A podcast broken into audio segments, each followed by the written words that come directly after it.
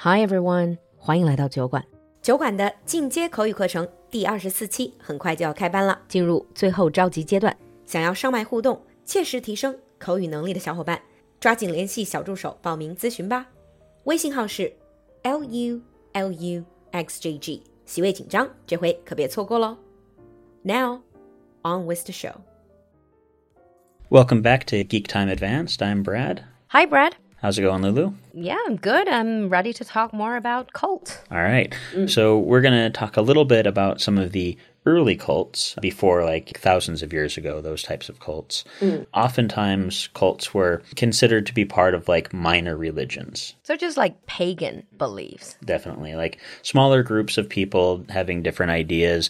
In the movies, we often see them as cannibalistic or something like that. Really sinister. Yeah, kind of like the Indiana Jones and the Temple of Doom, them mm. ripping hearts out of your body and stealing your soul kind of thing. Honestly, I think in terms of Indiana Jones, if you don't mind me saying it, it is a little bit of racial prejudice and it's like mystifying or even vilifying cultures that you don't know, perhaps. Mm-hmm. Yeah, they have those. Now, one of the actual cults that was kind of like it was almost a runner up to early Christianity was mm-hmm. called Mithraism. Mithraism. Mithraism, yeah. Now, that was uh, in the Roman Empire. You could see they had these underground places where they would worship. And Mithraism was kind of like a, it was an astrological type of cult. They worshipped space and that type of, uh, it wasn't a, a particular god or anything like that that they worshipped. It was the closest thing to a god you could see was like the Taurus, the bull. Almost sounds like the earlier definition of cult is basically just outside of the mainstream. It doesn't have that destructive element. Yeah. Some of them did. Some of them had, like, uh, they might have had sacrifices.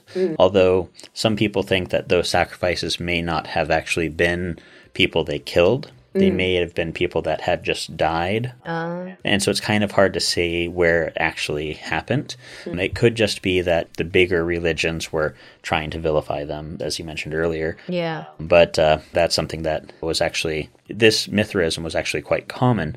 They found over 400 sites hmm. around Rome that where they did worship. Yeah. Actually, if you dig a little deeper into history, like world history, you'll find lots of different cults, quote unquote.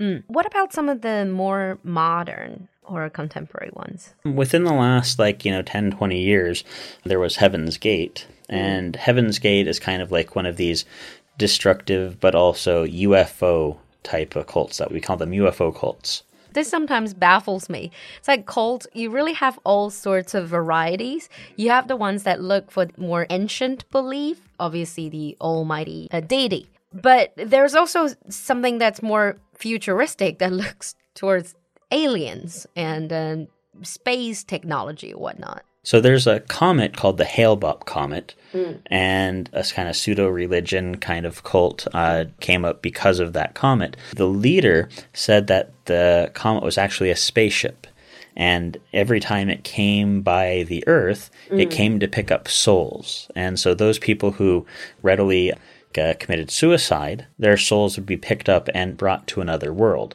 or another dimension the, through the comet. I know, like right now, when we talk about it, it sounds so outlandish. However, like you mentioned last time, when people are vulnerable, if they are in a very fragile frame of mind, and then you have this community who's like, oh, join us, we can provide you this and that salvation. I think that's probably why it attracts people. Yeah.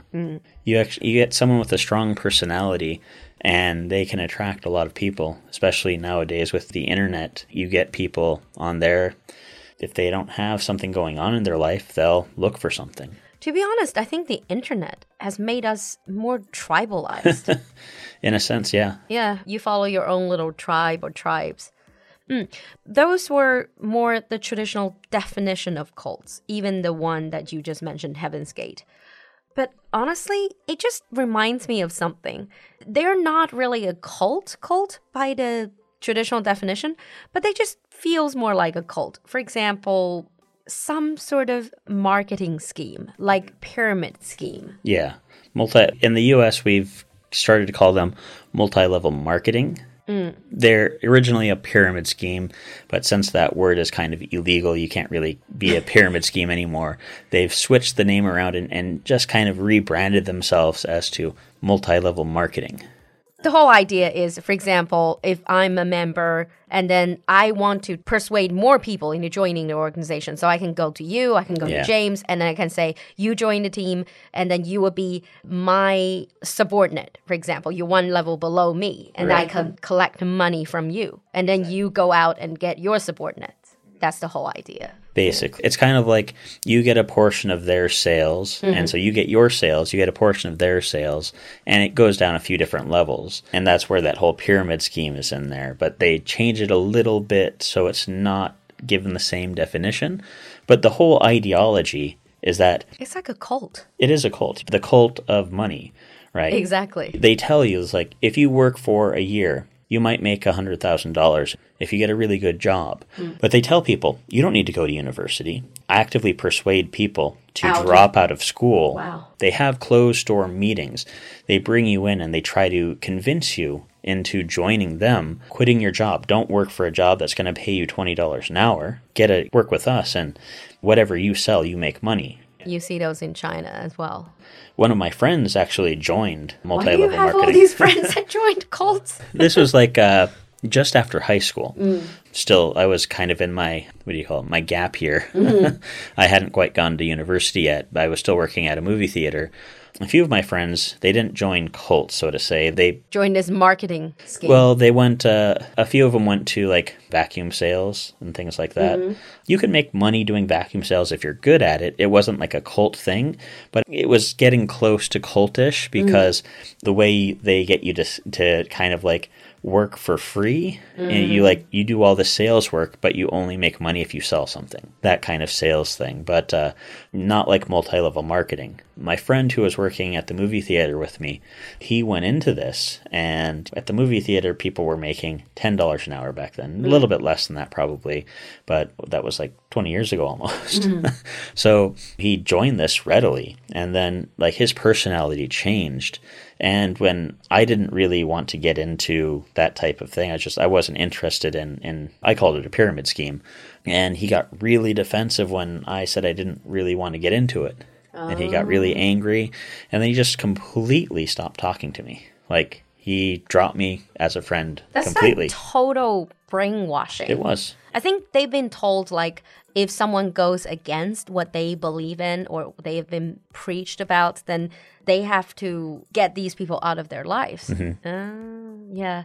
I think you're right. People might not believe in God or any supernatural beings, but a lot of people would believe in the power of money. Definitely. And it's like it's the whole reason why a lot of cults cults are started. You know, people want money. yeah, this is also how pyramid schemes are like in China. They're definitely illegal, but they're also more probably prevalent in places with lower income, traditionally lower income, because people have no other way out. yeah. So they sort of bank on trying to strike it rich overnight. Okay, the last question that we are going to talk about is why start a cult? it almost sounds like a moot point because obviously a lot of people are after the money. Mm-hmm. The whether you're preaching aliens or God or salvation or money itself, you're after money. A lot of times, yeah, it's some sort of you know monetary benefit. Some people will do like the doomsday cult, and they'll say, "Give me all your money. We can advertise, get everyone to know that we can stop this," and and so it becomes this thing where people are giving all their money out. But it's not even that. Like uh, you can use the power of the cult to sell a product. And I mean, look at Apple. When you look at uh, like that, that's probably one of the biggest business studies into how to cultify your product. Cultivate your products. If you like, it's serious though. If you want to sell a product, you sell a personality. It's a cult of personality That's behind true. it, right? You have Steve Jobs. Everyone still knows Steve Jobs. If you put a picture up of Steve Jobs, people will still know who that is. Exactly. He's passed away years ago, hmm. but people still know who he is and still actively buy his product. A new one comes out, people are like, "Oh, I need to get the new one." lining up overnight to do mm-hmm. it. Yeah, I kind of get what you're saying. Hmm. Interesting topic to think about, really. So, if you have any thoughts about especially modern day cult or cult like things, leave us a comment in the comment section. Thank you, Brad, for coming to the studio. No problem. We'll see you next time. See you, everyone.